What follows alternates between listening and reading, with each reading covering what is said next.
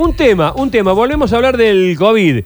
Eh, se desmadró todo en Israel. ¿Qué pasó? Sí, se desmadró todo en Israel. De hecho, eh, reconocieron que apuraron con las medidas de vuelta, esto de volver a las clases sin barbijo, y toda la Atento historia. para, para, que, para que seamos muy cautos, Sí. para que aprendamos a separar la paja del trigo, para que aprendamos a tomar las noticias y las informaciones con cautela. Israel hubo un momento que nos lo vendieron Como la meca de la vacunación. la meca de la vacunación, el acuerdo sí. con Pfizer, Israel, eh, que de Israel decían que lo peor que nos pudo pasar fueron las clases presenciales. Correcto. correcto. Eh, pero después, después todos celebraron el día sin barbijo. Israel se había convertido en el estado sin COVID. Exacto. Hoy están prendido fuego. Sí, de hecho se avanza seriamente hacia una tercera dosis. La variante Delta hoy en Israel está haciendo estragos, realmente. ¿Qué lo Por parió? eso No, ha se va decidido... más de esto. No, No se va no más. se va más. Esa, esa parece ser la conclusión. Bueno, Porque han decidido volver marcha atrás y casi que volver a marzo 2020. bueno, y en Shanghái pasa más o menos y lo en mismo. Shanghái está en situaciones similares, de hecho se canceló, y ahí me meto un ratito en el, en el área de Nacho, se canceló el Master 1000 de Shanghái eh, de tenis por el COVID y variante Delta, uno de los casos. eh, pero sí, el mundo vuelve a tener, no quiero decir una pandemia parecida a 2020, pero se empieza a asemejar mucho. Bueno, nos vamos a Shanghái. Nos vamos a Shanghái. Lucas Lugo está en línea con nosotros. Lucas, ¿cómo estás? Buen día. Hola, buen día, ¿cómo está? ¿Todo bien? Bueno, eh, ¿qué, qué comunicación, qué lejos que estamos y qué, te, y qué cerca eh, te sentimos. Eh, ¿Cómo está la situación allí? ¿Ha empeorado mucho? Mira, acá, eh, particularmente en Shanghái, donde yo estoy, eh, la situación está controlada. Solo Bien. hay ocho casos que se dieron por eh, personas que trabajan en el puerto, eh, que, trabajadores que vinieron de otro país que trabajan donde eh, bueno contagiaron ahí a, a algunos trabajadores y bueno y eso se controló se aisló y, y lo tienen controlado y en otras ciudades como ser Wuhan que es donde se donde se creó todo esto eh, estaban complicados también pero todo se debe a la, a la entrada de, de extranjeros eh, Ah, con, con el virus, porque, porque hasta hace un tiempito, semanas atrás, estaba todo normal, o sea, siempre, la gente siempre con barbijo, obviamente, pero ya estaba todo normalizado y debido al ingreso a través de extranjeros con, con el virus, eh, que justamente los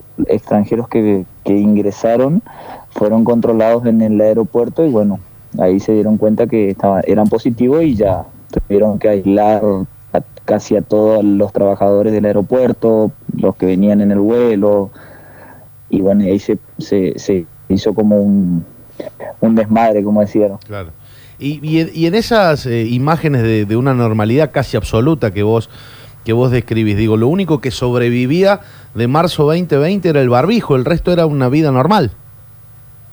Exactamente, sí, sí, la verdad que sí. el- lo- la gente de por sí acá en China es muy de... Yo cuando, cuando llegué a China, antes del COVID, eh, me sorprendía porque veía gente con barbijo y generalmente nosotros estamos acostumbrados a ver gente con barbijo pues, por, si tiene alguna enfermedad o algo. Claro. Y, me contaban después acá que, que es muy normal en ellos, si están engripados o algo, automáticamente ellos tienen barbijo.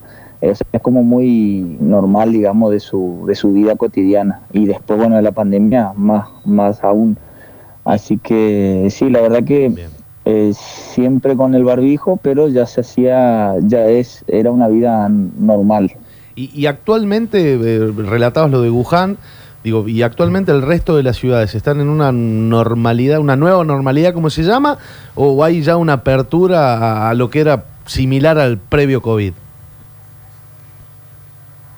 Eh, ahora lo que hay es como un eh, como una orden nacional a las ciudades que están afectadas y a las que no de, de controles estrictos otra vez eh, test a toda la población cada cada tantos días Sí. eh, a, a los trabajadores inclusive nosotros hace hace dos días atrás nos hicimos un test a todos los trabajadores que estamos acá se le hizo otra vez todo un test para ingresar al- a los locales shopping centro de comida te, te piden un código que es un código QR que tenemos en el teléfono nosotros Sí.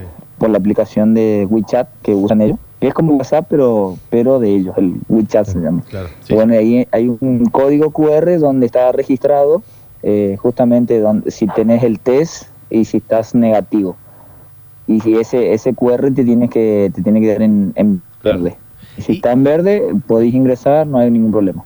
¿Y hay algún tipo de medida como toque de queda, eh, militares en la calle, policías, digo, para controlar la circulación nocturna o algo de eso o nada?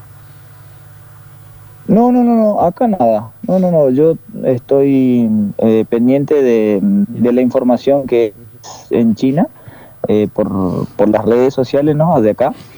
Y las ciudades que tienen más eh, infectados, digamos, eh, ya los tienen en cuarentena, vamos a decir, a, las personas.